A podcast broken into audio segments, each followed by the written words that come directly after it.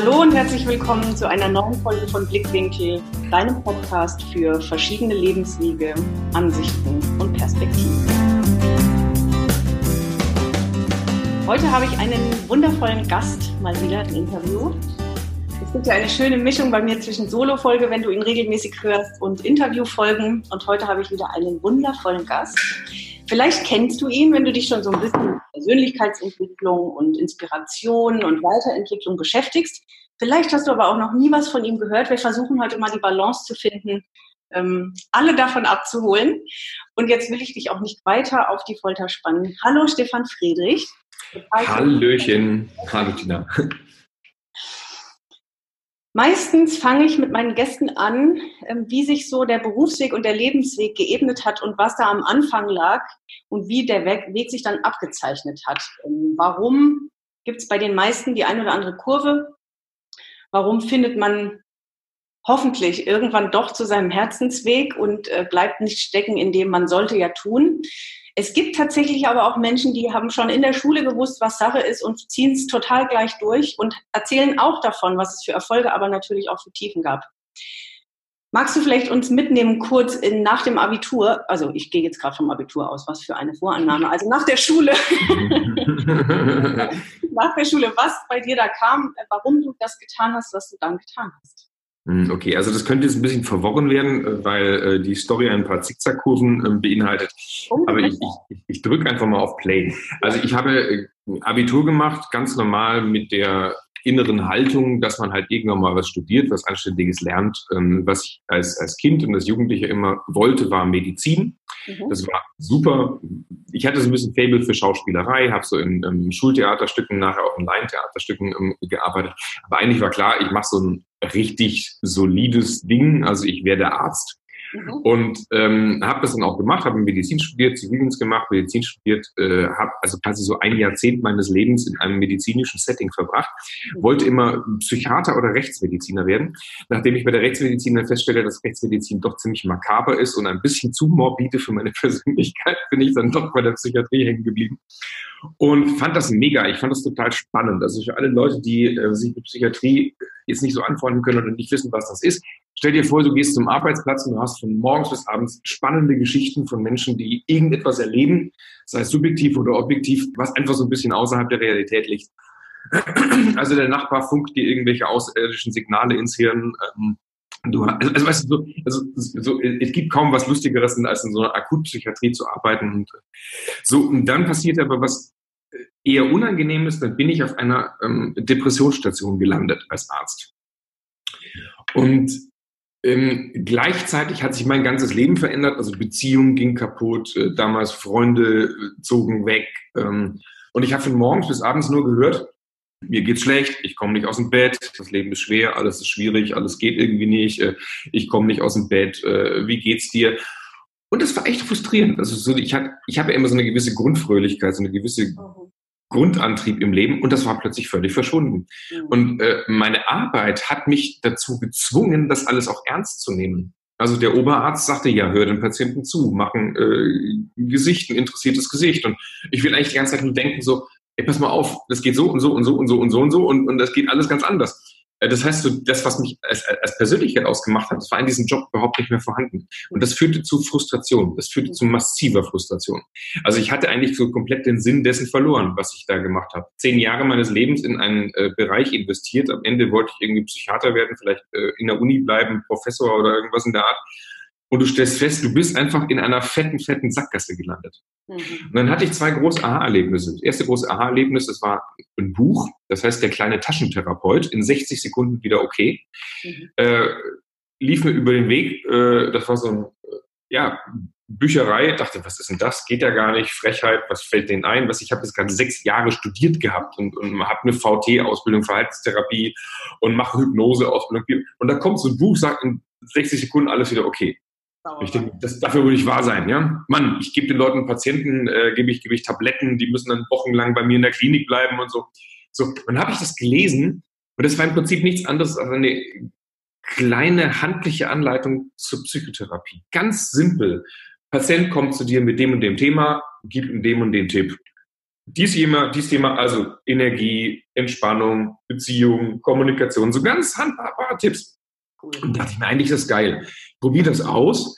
Äh, habe in meinen Visiten immer dieses Buch in der Hand gehabt, habe kurz vorher gespickelt, was hat mein Patient. Und dann habe ich keine Gespräche mehr geführt wie vorher, sondern nur solche Tipps gegeben. So, und das erste Mal, dass ich das Gefühl hatte, wow, die Leute gehen lassen, quasi erleichtert und lächelnd aus, aus, meinem, aus, meinem, äh, aus meiner Sprechstunde raus. Und ich dachte mir, wie geil ist das denn? Kann das sein, dass das, was du hier machst, so äh, depressiven Zuhören, ähm, in Untiefen sich bewegen, äh, sehr viel grübeln, sehr viel Reflexion, kann das sein, dass es als komplett falsches Setting ist? Hm. Und ich dachte, Wahnsinn, also wenn du mit zwei, drei Gesprächen schon mehr bewirkst bei deinem äh, Gegenüber, als das hier die Tabletten machen, das gesamte Setting, dann, äh, und du wusstest das vorher nicht, dass es sowas gibt. Ja, was weißt du dann noch nicht? Und dann hat für mich eine Reise angefangen, die in diese Coaching-Welt begonnen hat, oder die, die in diese Coaching-Welt hinein. Mhm. Und ich bin seitdem völlig addicted, weil mit jedem Buch Persönlichkeitsentwicklung, Coaching, wie geht's weiter im Leben, hast du einen, einen viel besseren Werkzeugkasten, für Persönlichkeiten, als ich das damals in dieser klinischen Arbeit erlebt habe. Also in der klinischen Arbeit, da kommt jemand, der hat ein Problem, du machst ihm das Problem weg, der soll, keine Ahnung, ein bisschen fröhlicher werden oder äh, der, der soll keine Stimmen mehr hören oder der soll, weißt du, so, so, so ja, Krankheiten wegmachen, ist was völlig anderes als Menschen gesund machen oder Menschen ein schönes Leben ermöglichen. Und da begann für mich eine, eine ganz schräge Reise. Ich habe dann zunächst mal versucht, rauszugehen. Also das, das nächste große Erlebnis, das nächste große Erlebnis war, äh, dass ich mein komplettes Lebenssetting verändert habe. Also ein Bekannter meiner Eltern suchte einen Nachfolger für seinen mittelständischen Textilhandel. Mhm. Ich hatte von Textilien keine Ahnung, von BWL keine Ahnung. Äh, weil das da damals gerade sowieso alles irgendwie nichts mehr war. Also der Job fehlte, der Sinn, der Freundeskreis war weggezogen, Beziehung war irgendwie auch vorbei, dachte ich, okay, jetzt bist du frei. Da bin ich von damals Ulm nach Düsseldorf gezogen und bin dann dort angefangen oder habe dann dort angefangen in der in der in diesem Textilhandel. Und das war großartig. Also nicht, dass der Job an sich Spaß gemacht hätte, sondern allein diese Veränderungserfahrung einmal gemacht zu haben. Ich habe dann so äh, BWL-Kurse besucht, habe Betriebswirt gemacht. Äh, plötzlich bist du ähm, nach, nach zehn Jahren Medizin in einem Setting, da musst du wahre Wirtschaftssysteme verstehen, da musst du plötzlich Feedbackgespräche mit Mitarbeitern führen, da musst du Leute einstellen und entlassen. da musst du dich mit IT-Programmen beschäftigen, mit unternehmerischen Entscheidungen, plötzlich die Bilanz lesen und sowas. Und es ist am Anfang der totale Brainfuck. Es ist unfassbar anstrengend. Ja, du denkst dir, ich weiß nicht, wie ich am Anfang nach Hause gekommen bin, am Ende des Tages einfach nur bumm ins Bett, erstmal zehn Stunden schlafen, damit man diese ganzen neuen Eindrücke irgendwie äh, verarbeitet. Aber das Geile ist, wenn man das mal ein paar Wochen oder Monate gemacht hat, kriegt man irgendwann mal so Grip unter den Füßen. Irgendwann merkst du, ah, okay, jetzt bin ich da einmal rum, dann bin ich da einmal rum, dann bin ich da einmal rum. Und ich habe damals die, die, die Angst vor Veränderungen komplett verloren. Also die, die Angst davor, dass du was Neues anfängst, mhm. und damals war ich so um die 30, weißt du, das ist so, äh, das ist schon, da hat man schon drei Lebensjahrzehnte auf dem Buckel, da hat man schon so seine Persönlichkeit, da hat man schon so seine Werte aufgebaut, man hat schon eine, eine ungefähre Idee, äh, wofür man im Leben äh, gemeint ist. Und ich stellte damals fest, wow, das ist die, die komplette Freiheit ist plötzlich da. Hm. Also du hast dich getraut, nach zehn Jahren aus einem Setting rauszugehen und dann hast du dich was Neues reingearbeitet und hast festgestellt, das geht. Ich bin seitdem der festen Überzeugung, es ist egal, ob du äh, BWL machst, ob du einen Friseurladen schmeißt, ob du Psychiater bist, ob du, keine Ahnung, Instrumentenbauer oder IT-Spezialist. Scheißegal. Es geht immer um Projekte, es geht um Ergebnisse, es geht um Menschen, es geht um gewisse Management-Grundthemen, die man drauf haben muss. Und äh, das macht frei. So, und jetzt ist mir damals wirklich diese Trainingsbranche, das, was ich vorher nur durch Bücher kannte, Mhm. also wirklich in Realität begegnet. Ich habe dann damals die ersten Seminare besucht, mhm. ich habe damals die ersten Speaking-Veranstaltungen besucht und wusste sofort, die Leute, die, diese, die das da machen, die haben deinen Job. Also das, was die machen, das ist genau das, was du willst.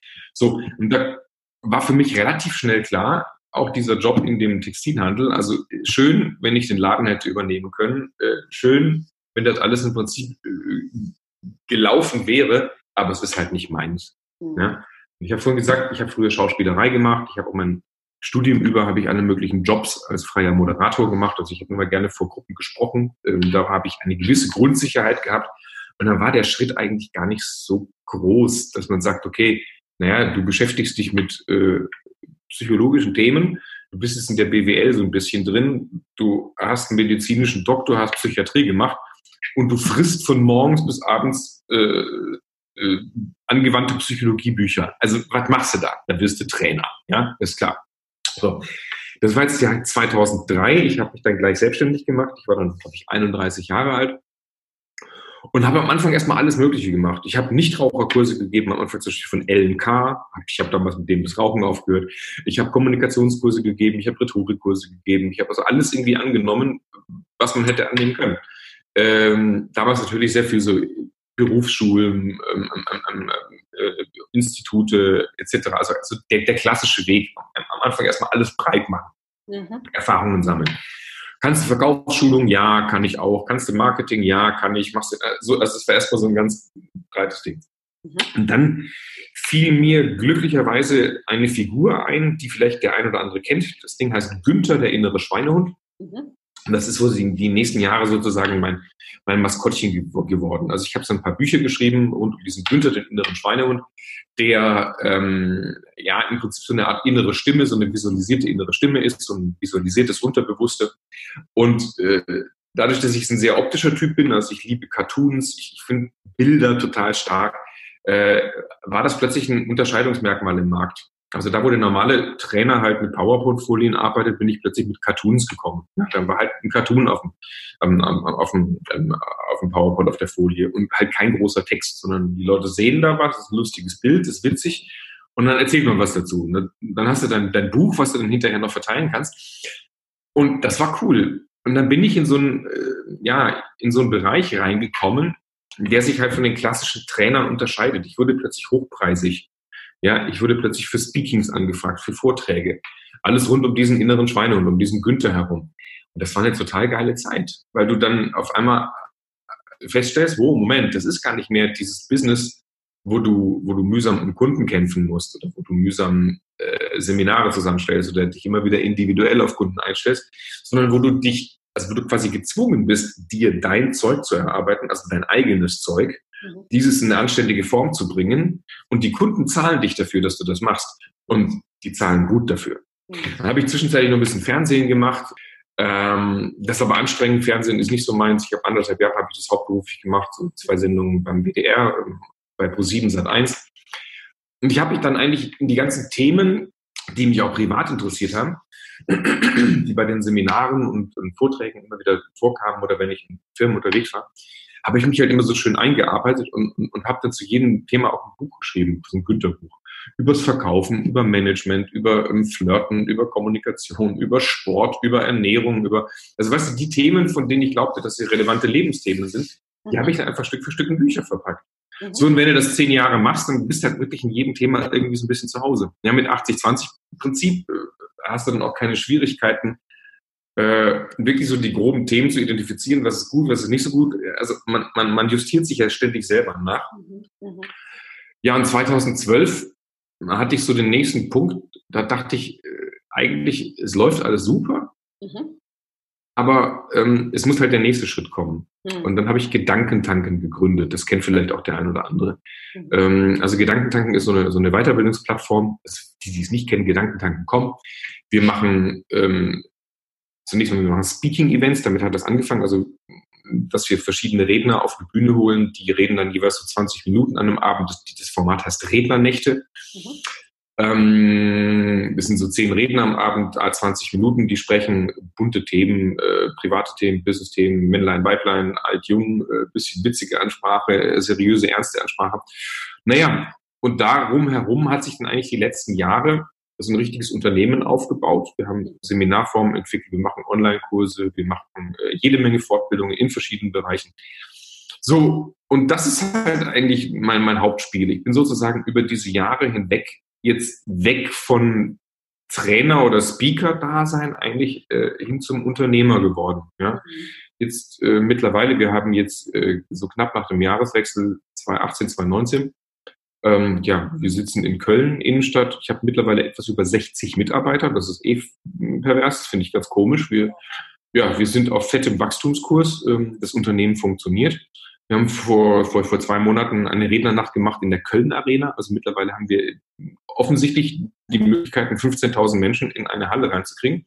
Und das geht so weiter. So. Und ähm, ja, von außen betrachtet, wie gesagt, da sind so ein paar Haken und Ösen dabei, so ein paar, äh, es ist nicht straight, dieser Lebensweg, ja.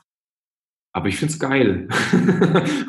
und, und, und, wenn ich es so in, der Retrospektive betrachte, wobei ich nicht weiß, ob man mit Mitte 40 schon so eine Retrospektive sagen darf, aber es ist schon geil. Also im Nachhinein, das eine hat immer irgendwie zum anderen geführt. Also ein Türchen geht auf äh, und dann geht man rein in den nächsten Raum und dann denkt man sich, oh, das ist aber ganz spannend hier, was passiert hier alles? Und dann macht man das nächste Türchen auf und, und geht wieder was auf und es eröffnet sich. Und das ist für mich so eine ganz wesentliche Message, dass man, dass man sich halt ständig weiterentwickeln sollte, dass man nicht stehen bleiben sollte, dass das Leben so in, in Leveln stattfindet. Ja, du hast ein bisschen Level erreicht und, und wenn du dich da wohlfühlst, dann musst du aber den nächsten Schritt gehen.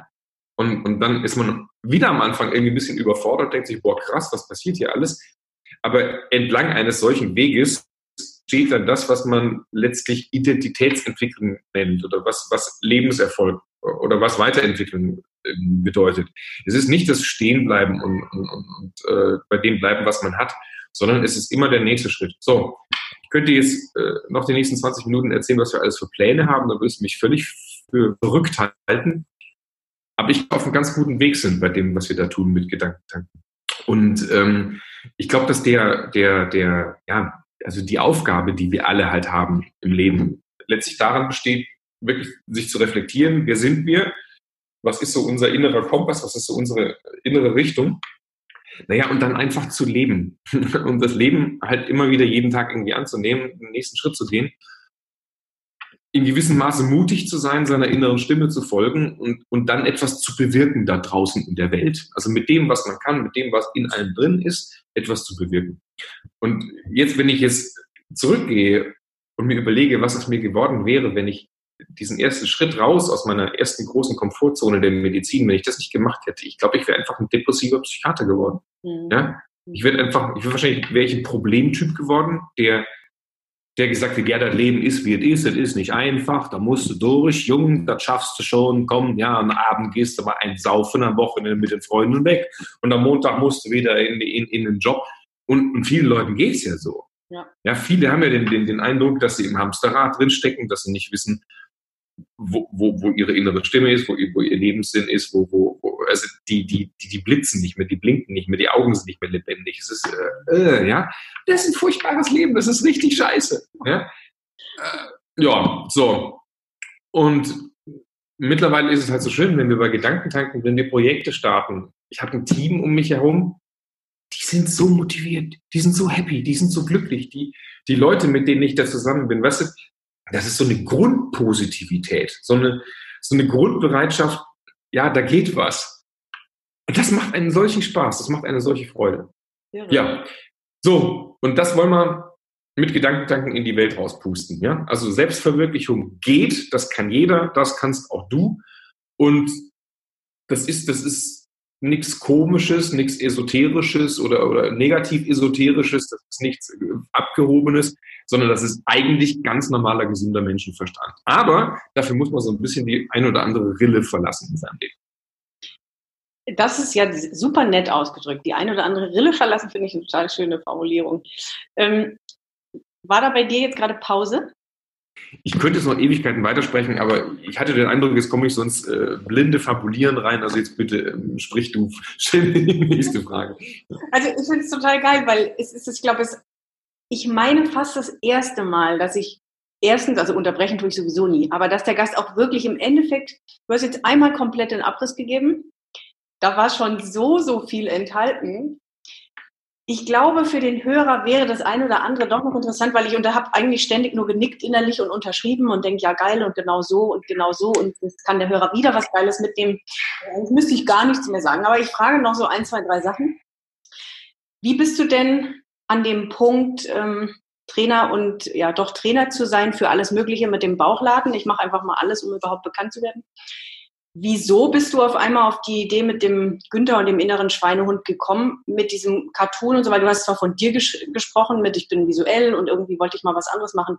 Aber was hat dich da bewegt? Hast du gemerkt, dass du zu viel Verschiedenes machst oder wie bist du dazu gekommen? Nee, es war nicht, dass ich, ich hatte auch gar nicht das Gefühl, dass ich zu viel Verschiedenes mache, weil sobald du etwas tust, was dir Spaß macht, äh, hast du, du hast nicht das Gefühl, zu vieles zu tun, sondern es, es kommt ja aus dir heraus. Ja? Das ist einfach ein, ein, ein Persönlichkeitsentwicklungsschritt, wenn du du den gehst und du bemerkst, es ist zutiefst erfüllend, was du tust, mhm. ist eigentlich alles okay. Ja, da ist jeder Tag schön. Absolut. Nein, das war anders. Äh, ein Freund von mir, der wollte damals, der hat in seinem Job so ein bisschen Motivationsschwierigkeiten gehabt, hat plötzlich als technikaffiner Mensch äh, so einen Vertriebsjob gehabt, ja, so eine Art Vertriebsaufgabe, ähm, die, die ihm keinen großen Spaß gemacht hat. Und ich habe ihm dann so zehn Kapitelchen zusammengeschrieben, so mhm. zehn Motivationskapitel. Mhm. Und dann stellte ich beim Schreiben fest, dass es echt langweilig klingt.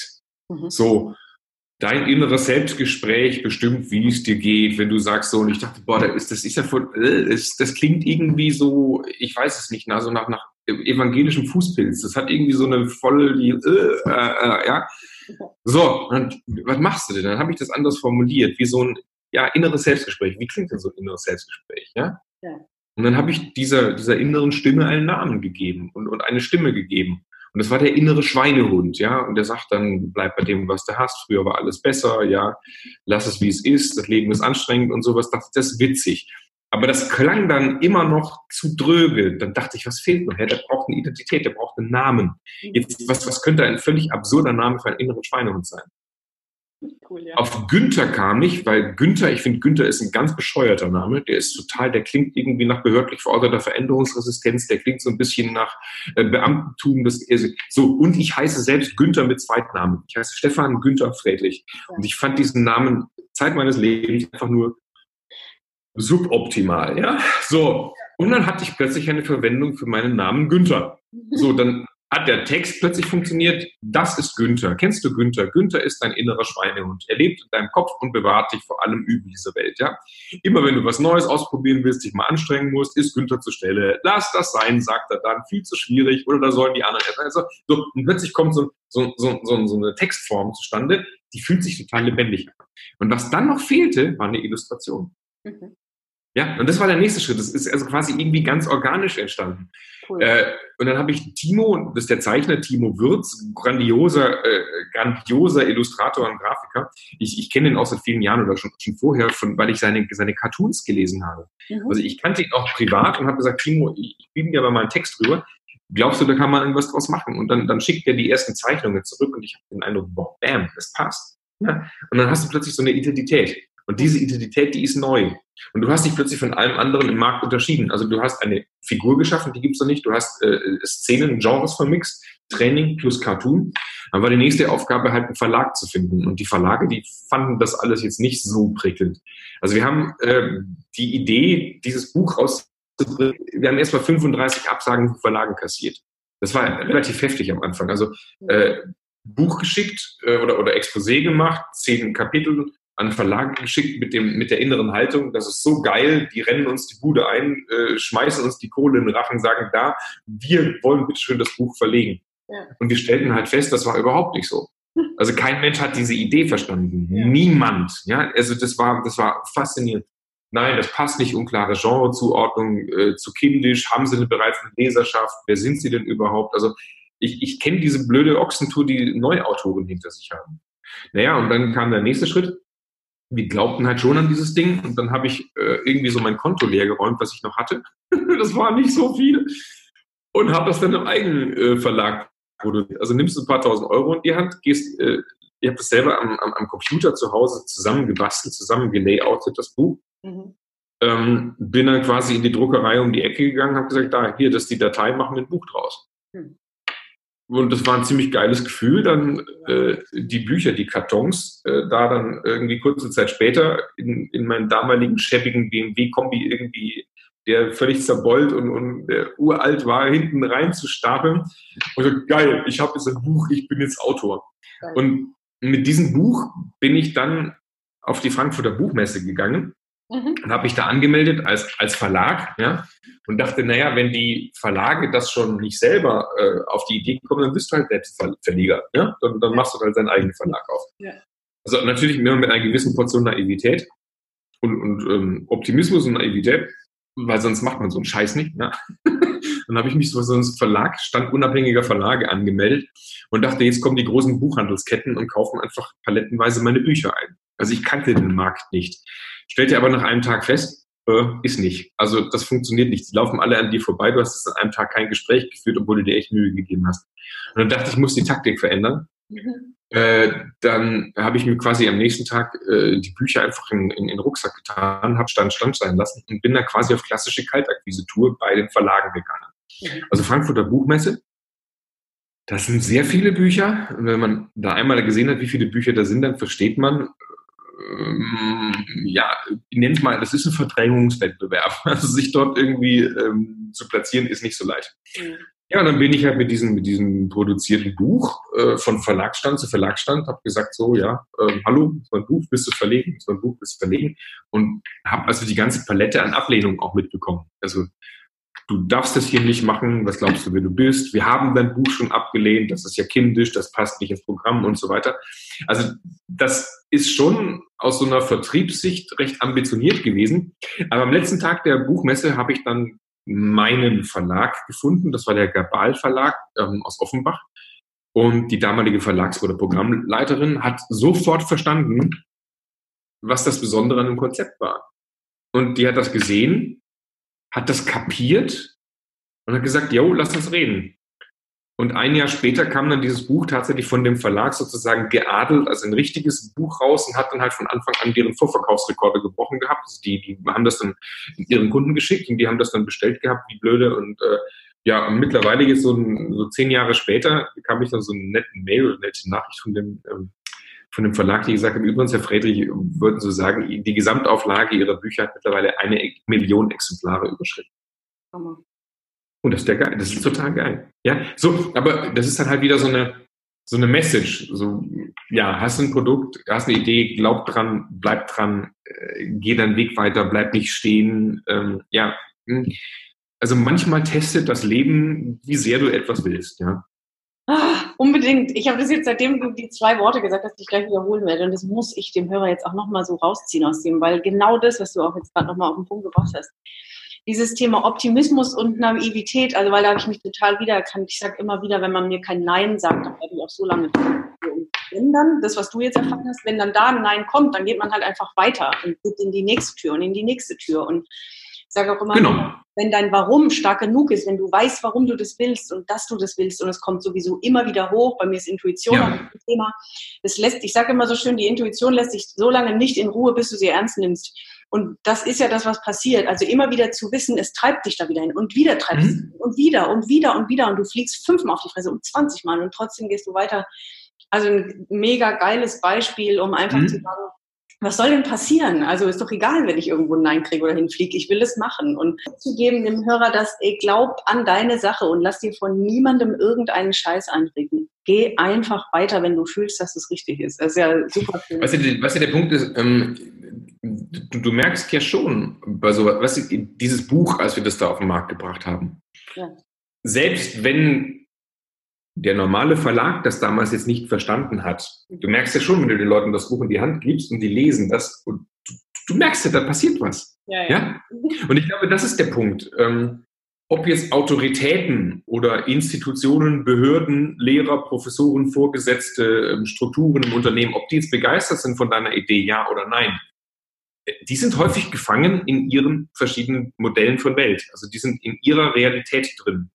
Und wenn du aber etwas Neues machst, was du für richtig hältst, und sobald du qualitatives Feedback bekommst, das außerhalb dieser ähm, arrivierten äh, Routinen liegt, und das ist positiv, dann merkst du ja, dass du auf dem richtigen Weg bist. Mhm. Und zwar unabhängig davon, ob das jetzt die Autoritäten in Anführungszeichen auch so sehen.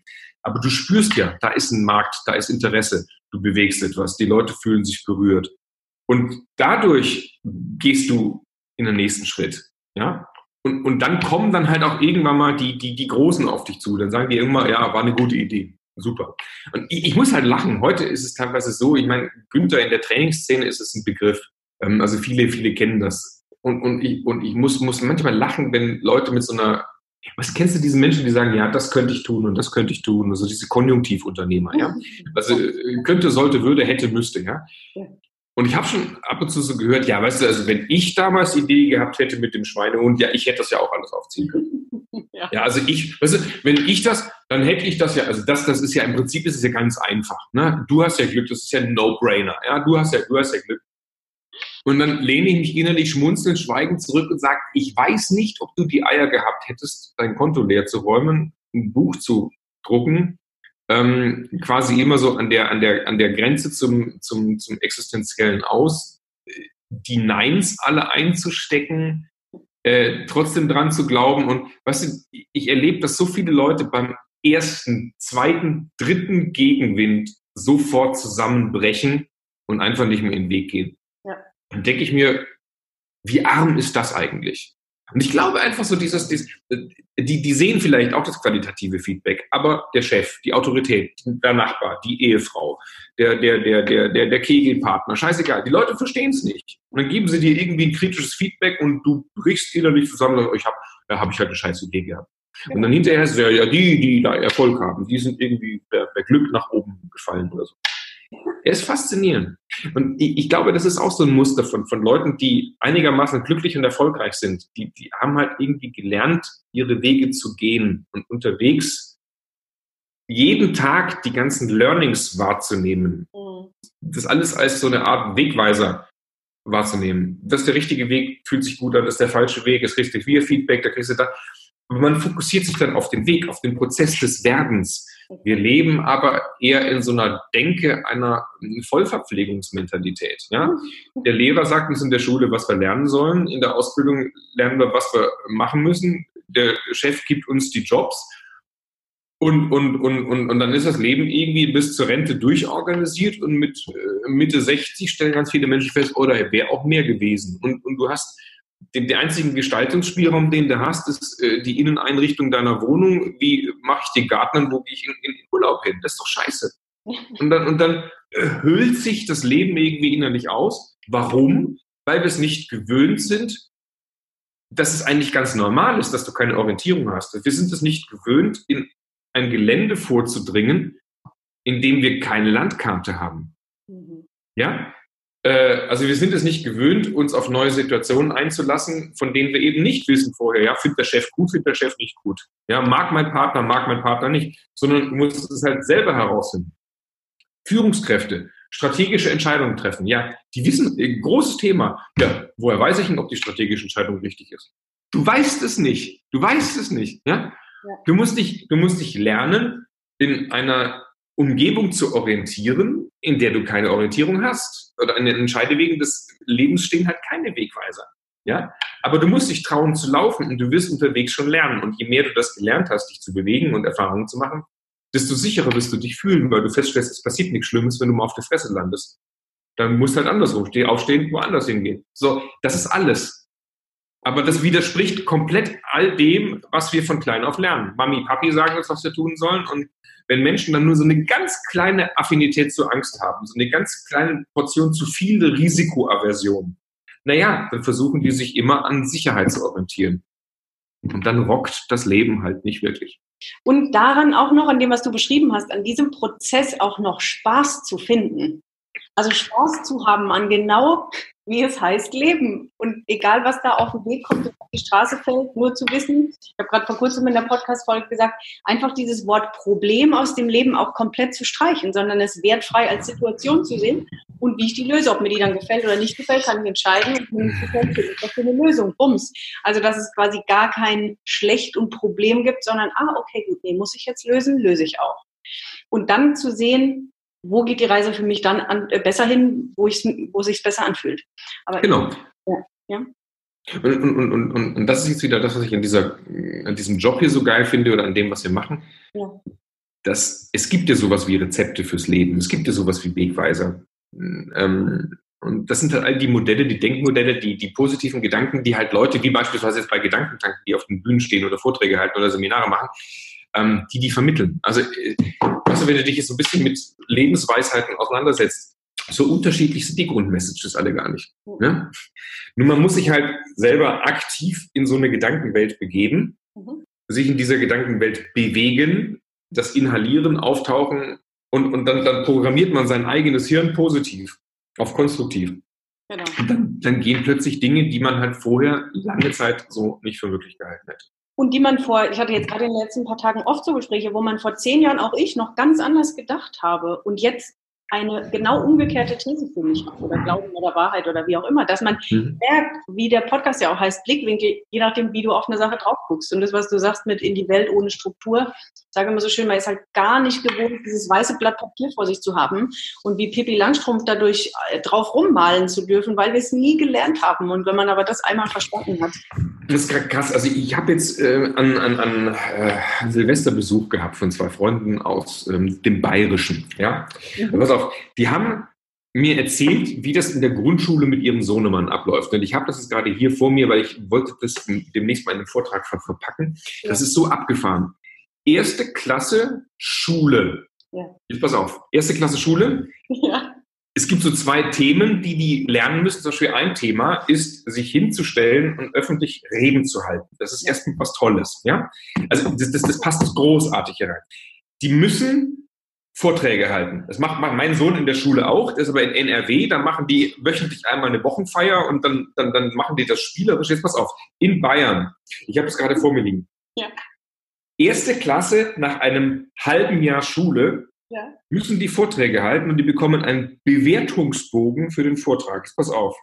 Bewertungsbogen ist gegliedert nach erstens Aufbaugliederung, zweitens Inhalt, drittens Sprache. Mhm. Und dann müssen die noch ein Plakat dazu malen. Jetzt Achtung, halte ich fest. Ich lese das kurz vor. Ja. Es ist ernst. Ich, ich lese vor. Es ist nicht ausgedacht. Aufbau, Gliederung. Dafür gibt es vier Punkte. Erstens, du hast dein Thema genannt. Du hast deinen Vortrag mit einem Abschlusssatz beendet. Du hast die Vortragszeit eingehalten, zwei bis vier Minuten. Du hast dein Plakat oder Material während des Vortrags mit einbezogen. Du kannst also null bis vier Punkte kriegen. Dann zweitens Inhalt. Du hast deine Informationen fachlich richtig und verständlich vorgetragen. Dafür gibt es zwei Punkte. Du konntest auf Rückfragen antworten. Dafür gibt es einen Punkt. Kein Scheiß, ich lese vor. Drittens, Sprache. Du hast laut, flüssig und deutlich gesprochen. Du hast in Sätzen gesprochen. Du hast ins Publikum geschaut. So, und dann gibt es Bewertung für dein Plakat. Deine Überschrift ist groß und unterstrichen. Du hast mindestens zwei Bilder oder Fotos aufgeklebt. Deine Bilder haben eine Bildunterschrift. Du hast ein bis zwei Texte geschrieben, die zum Thema passen. Die Texte sind fehlerfrei, sauber geschrieben und du hast sauber geklebt. Ich rede gerade von einem Bewertungsbogen von der ersten Klasse Schule. So, jetzt weißt du, wo zum Teufel ist da sowas wie Kreativität, Platz, Lebensfreude, Freiheit und ich stelle mich mal vor die Gruppe oder mal einen Spaß oder, oder, das ist so dumm trainiert, ja? Und die haben mir erzählt, die müssen, wir reden von der ersten Klasse, die müssen täglich zwei Stunden mit ihren Kindern, müssen die Hausaufgaben machen. So, warum? Weil die Lehrer halt in diesem kompletten Anforderungsdenken drin sind, Karriere machen, äh, also das, das gesamte System ist so auf, das System ist auf Stress ausgerichtet. So was passiert dadurch? Zwei Effekte. Erstens, die Kinder lernen die ganze Zeit, ich muss mich anstrengen, und ich bin nicht gut genug, bin ich gut genug, bin ich gut genug. Und zweitens entstehen so Helikoptereltern. Mhm. Weil die Helikoptereltern, die können gar nicht anders. Äh, die Mama von, hat, hat mir gesagt, ja, die muss halt am Tag zwei Stunden mit ihm Hausaufgaben machen, weil äh, sonst, sonst geht das nicht. Das führt aber im System dazu, mhm. dass die Kinder gestresst sind, die Eltern gestresst sind, ja. Leistungsgesellschaft und du hast von Anfang an bist du nicht drin in dem, worum es eigentlich geht, nämlich hier Freude am Präsentieren, spielerisch sich hinstellen, sondern die haben Stress, die haben Stress pur. So, jetzt hat mal, fang mal so an. Das ist ja ein völlig schief zugeknöpftes Net, äh, Hemd schon, ja. Der erste, das erste Knopfloch verfehlt so, und jetzt lauf mal so ein paar Lebensjahrzehnte durch. Dann hast du Schule, Abitur, Ausbildung und dann, dann, dann, dann, dann begibst du dich in dein Jobhamsterrad, willst die nächste Beförderung haben. Du bist von Anfang bis Ende bist du damit beschäftigt, äußeren Kriterien zu genügen. Und so. wenn du quasi die 20 Jahre etwas gelernt hast, wie die Welt ja wohl funktioniert, und dann erzählt dir dann mit 23, 25, 30, 35 jemand, gut, es geht auch ganz anders und das musst du nicht so machen, dann ist ja auch klar, also auch mit sich selbst wohlwollend umzugehen, ähm, sich nicht gleich zu verurteilen, weil andere was hinkriegen, was ich nicht hinkriege, sondern zu denken, ja, scheiße, ich habe ja jetzt auch irgendwie 30 Jahre was anderes in mich reingeschüttet. Ja, okay, mhm. mach mal auf und verstehe, dass es wohl auch anders geht. Aber ja, also das ist ja ohne Worte. Das ist, es ist wirklich ohne Worte. Also ich könnte jetzt noch weitere solche Geschichten erzählen. Ich ja. finde das bemerkenswert, weil das, das von Anfang an zeigt, wie du, ja, eine Persönlichkeit verformst, wie du, ja. wie du, wie du indirekt vermittelst, du bist nicht gut. Spiele nach den Regeln anderer, ja. Die Grundintention ist ja toll. Die Kinder sollen sich hinstellen, sollen was präsentieren. Ist ja super. Das ist ja großartig. Nur die Form, ja. Die Grundintention von Schule ist großartig. Wir müssen alle was kennen in Mathe und in Deutsch und in, das ist ja toll. Aber sobald du es überstrukturierst, überroutinierst, ähm, wirst du blind für alles andere. Ja. Und du wirst vor allem blind für dich. Du bist nur noch nach äußeren Bewertungskriterien. Und das stelle ich heute fest, wir leben in so einer multioptionalen Gesellschaft. Weißt du, du, du, du kannst ja heute alles werden, du kannst ja heute alles machen. Mhm. Und die Leute fühlen sich komplett davon überfordert. Die sagen, ja, sag du mir, was ich machen soll, weil soll ich das oder das oder das oder das oder wenn ich das mache, ist das falsch oder das ist das falsch und das und das und das. Ja, du, wenn jemand gelernt hat, auf sich zu hören, wenn jemand gelernt hat, mit Unsicherheit klarzukommen, wenn jemand gelernt hat, sich zu committen, wenn jemand bei sich selber zu Hause ist, dann hat der da draußen nicht diese Orientierungsschwierigkeiten. Exakt, total. Ja. Immer wieder. Also immer wieder auch um was es in meiner Arbeit geht, genau. Wenn du bei dir angekommen bist, dann ist dir so viel anderes egal. Du Aaron, das ist so ein befriedigendes, schönes, erfüllendes Gefühl, ja, einfach nur bei sich sein zu können und sich das zu nehmen, was man selbst haben möchte und braucht. Und alles andere kann einfach existieren, aber man braucht es halt nicht und es überfordert einen nicht. Stefan, wir könnten ja noch ewig reden. Zwei Fragen habe ich noch. Ich glaube, wir könnten drei Stunden lang reden. Ähm, du hast vorhin ganz kurz erwähnt, Gedankentanken macht eine weitere Reise. Logischerweise, wenn man dir jetzt zuhört, wäre ja auch alles andere ganz nicht möglich. Aber du ein bisschen was davon erzählen? Weil dein Satz hat vorhin abgebrochen mit, ach, das will ich jetzt, nee, das kann ich euch jetzt nicht alles erzählen oder das will ich jetzt nicht noch langweilen. Irgendwas war da so, wo ich dachte, doch, vielleicht möchtest du es doch erzählen. Naja, also wir werden, äh, das ist unsere, unsere feste Absicht, wir werden die größte Plattform für Weiterbildung ähm, im deutschsprachigen Raum erst erstmal werden und äh, wir wollen auch auf den internationalen Markt. Also für uns ist das noch lange nicht zu Ende. Mhm. Wir sehen, dass der, der Bedarf und der, der Wunsch nach Persönlichkeitsentwicklung da ist. Wir sehen, dass sehr viele Leute genau sich diese Fragen stellen, sich orientieren wollen. Und wir werden wie eine Plattform agieren langfristig. Also es geht mir nicht so sehr um das Ego der einzelnen Akteure. Ja, also es geht mir nicht darum, dass ich mich jetzt inszeniere als der große äh, XY Zampano. Mhm. Und ähm, wir wollen einfach guten Leuten eine Bühne geben. Wir wollen äh, einfach als, als Plattform funktionieren. Und ich möchte, dass Menschen irgendwann mal sagen, nicht ich äh, mache persönliche Weiterentwicklung, sondern ich mache Gedankentank. Ja? Oder die gehen nicht in ein Seminar, sondern die machen Gedankentank. Mhm. So, das ist, das ist, das, das eine, eine Synonym ist einfach. Wir, also wenn du es positiv verrückt sagen würdest, ist das im Prinzip so eine Art äh, Religion des gesunden Menschenverstandes. Ja? So, das, das wäre schön, wenn, wenn das Gedankentank ist. Und wir haben echt schräge Wachstumspläne. Äh, viele Leute bei uns in der Branche würden sagen, ihr seid größenwahnsinnig, aber wir sehen das nicht, weil wir merken ja die letzten Jahre, es funktioniert mit dem Wachstum. Und äh, die Märkte sind ja offensichtlich da. Also ich möchte das Gedankentanken in unserer Branche die erste richtig professionelle, echte Firma ist. Also die richtig guten, krassen Scheiß macht, ja. aber auf einem, was, was Corporate-Profi-Niveau, ja?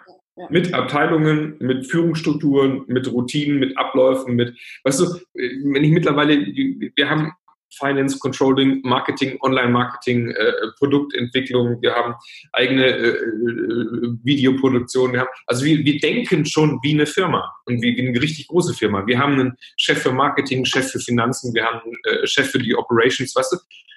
Das, das Spiel, das reizt mich, weil weil dann plötzlich Dinge möglich sind, das merke ich ja jetzt schon, äh, dass, dass Dinge möglich sind, die du halt, die du halt als Einzelplayer sowieso nicht hast, mhm.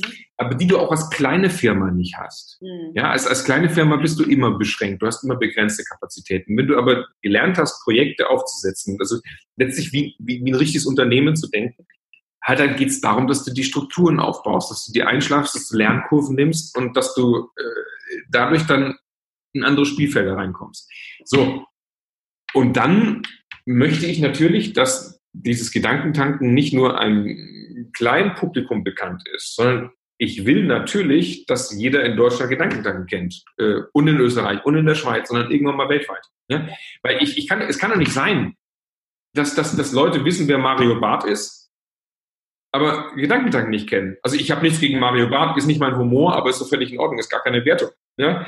Aber kann doch nicht sein, dass Musiker, Fußballer, Comedians, die Stars sind, aber diejenigen, die sich mit relevanten Lebensthemen beschäftigen, fristen so ein Nischendasein. Finde ich scheiße. Nein, wir müssen den Markt groß machen. Es kann nicht sein, dass du einen Großteil deines Lebens irgendwie in, Ausbildungen, in, in der Berufsschule äh, verdattelst, in Zeiten der Digitalisierung und Disruption, pipapo, und irgendwelche Techniken vorgestern lernst. Aber Menschen hierzulande nicht lernen, wer sie sind, wie sie glücklich leben, wie sie kreativ sind, wie sie gut miteinander klarkommen. Weißt du, für mich, ich habe den Eindruck, das ist alles falsch gewichtet da draußen. Und deswegen so die große Vision ist für, für mich, jeder kennt Gedankentanken, jeder kennt die Szene, jeder kennt die Branche, jeder stellt sich die Fragen, die wir uns gerade hier hin und her gespielt haben. Mega geil. Sau gut. Würde ich auch sofort unterschreiben. Und also, wer die Köln Arena mit 15.000 voll kriegt, muss ja auch dann die anderen Arenen bespielen. Können ja nicht immer alle nach Köln reisen. Es ist nur Luft nach oben, gell? ja, wir schauen. Auf jeden Fall. ja, mega. Sehr geil. Äh, letzte Frage kriegt jeder Gast gestellt. Und ich glaube, dass du so gar kein Problem hast, darauf was zu sagen. Und zwar, wenn ich dir jetzt ein Megafon geben würde, hm. du hättest zwei Minuten Zeit und du würdest damit die ganze Welt erreichen. das ist eine schöne Geschichte. Was möchtest du denn dann sagen? Also, liebe Leute, hört mal bitte kurz zu. Ganz egal, was ihr gerade macht, wie wichtig ihr euch gerade findet, ob du jetzt gerade einen ähm, Acker bestellst, ob du gerade Politiker bist, ob du gerade, keine Ahnung, was immer du machst, bitte einmal kurz zuhören. Wir hier auf dieser ganzen Welt funktionieren wie ein einziges ökologisches System. Also, wenn auf der einen Seite irgendjemand was macht, dann wird es auf der anderen Seite in irgendeiner Form ankommen. Und wisst ihr was? Guckt euch mal bitte um. Sehr vieles von dem, was wir tagtäglich machen, das geht schon in die richtige Richtung. Also, die Leute auf der Welt sind geimpft. Man hat schon sehr viel mehr Leute, die was zu essen kriegen kriegen, Hunger ist zurückgegangen und so weiter, ist schon alles ganz gut. Und es gibt auch weniger Kriege als vorher. Aber Vorsicht, so ein paar Themen, die sollten wir uns bitte klar machen. Es gibt immer noch Krisenherde, man haut sich immer noch gegenseitig die Rübe ab und es gibt da draußen ganz viele furchtbare Egos, die nicht verstehen, dass es eine Mutter Erde gibt. Diese Mutter Erde, die hat Herausforderungen. Klimawandel ist eine Herausforderung. Zu viel Fleisch fressen ist eine Herausforderung. Raubbau an der Natur ist so eine Herausforderung. Wisst ihr, wir spielen hier alle. Jeder steht auf und spielt irgendein großes Spiel. Lass uns doch bitte einmal kurz darüber reden, ob wir so spielen können, dass so das große Ganze, was uns am Leben hält, dass das irgendwie bestehen bleibt. Also ja, ihr könnt nachher wieder Politiker sein, ihr könnt nachher wieder Chef sein, ihr könnt nachher wieder Mama sein oder euren Acker bestellen. Aber lasst uns bitte mal einmal zusammenbauen. Es macht keinen Sinn, in Brasilien den Regenwald abzuholzen, um irgendwie Sojapflanzen äh, zu machen, damit Viecher, die die Welt vollpupsen, ähm, ohne Ende ähm, äh, produziert werden, während wir auf der anderen Seite andere Möglichkeiten haben, uns zu ernähren. Es macht keinen Sinn, dass Staat 1 gegen Staat 2 irgendwie mit Atom Atomraketen äh, Rüstungsaufbau äh, betreibt, während du auf der anderen Seite äh, Regionen der Welt hast, wo Leute noch nicht mal Internet haben, kein fließend Wasser haben, äh, wo, wo, wo sie nicht mal aufs Klo gehen können, wo keine sanitären könnt ihr euer Geld bitte schön anders verwenden. Okay, alles klar, wir lassen dich in Ruhe, du spielst nach deinen Regeln, wir spielen nach unseren Regeln, aber bitte eure Ressourcen verwendet die doch so, dass es der ganzen Welt zugutekommt. Also ich möchte, dass sich alle auf der Welt miteinander unterhalten und sagen, jeder darf machen, was er will, wenn er die Rechte des anderen beachtet, aber bitte machen wir das so, dass alles am Leben bleibt. Das ging ja bis in die Fußzehen. Vielen, vielen, vielen Dank. Ja, sehr geil. es ist genau so. Vielen, vielen Dank, Stefan, für deine Zeit und für alles, was du rausgehauen hast. Ich glaube, wer hier nicht den Blog parat hatte, der darf sich nochmal anhören und ganz viel mit rausschreiben. Ich wünsche dir und Gedankentanken, sowohl dir als privater Mensch als auch Gedankentanken von Herzen alles, alles, alles Gute und dass genau das so weitergeht, wie sich jetzt anhörte. War schon eine geile Reise mit diversen Kurven und dass es genauso geil auch weitergeht. Dankeschön. Das wünsche ich natürlich jedem, der gerade hier zuhört. Danke sehr für die Aufmerksamkeit. Danke für eure Zeit.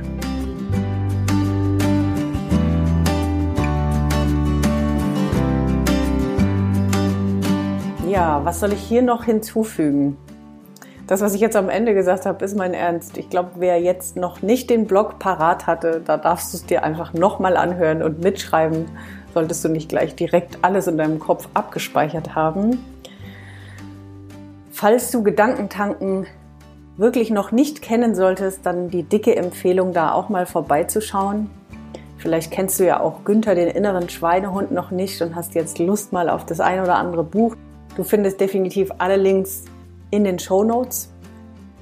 Und wie du jetzt auch wieder rausgehört hast, Es sind immer auch andere, die einem auf diesem Weg weiterhelfen. Man kann ganz vieles aus sich selbst raus schaffen und auch aus sich selbst raus den Weg gehen. Dafür braucht es natürlich das ein oder andere Handwerkszeug und Wissen und vor allem ein innerer State, den wir brauchen, um diesen Weg zu gehen. Das hast du jetzt aus dem Interview auch rausgehört, da haben wir ein bisschen drüber gesprochen.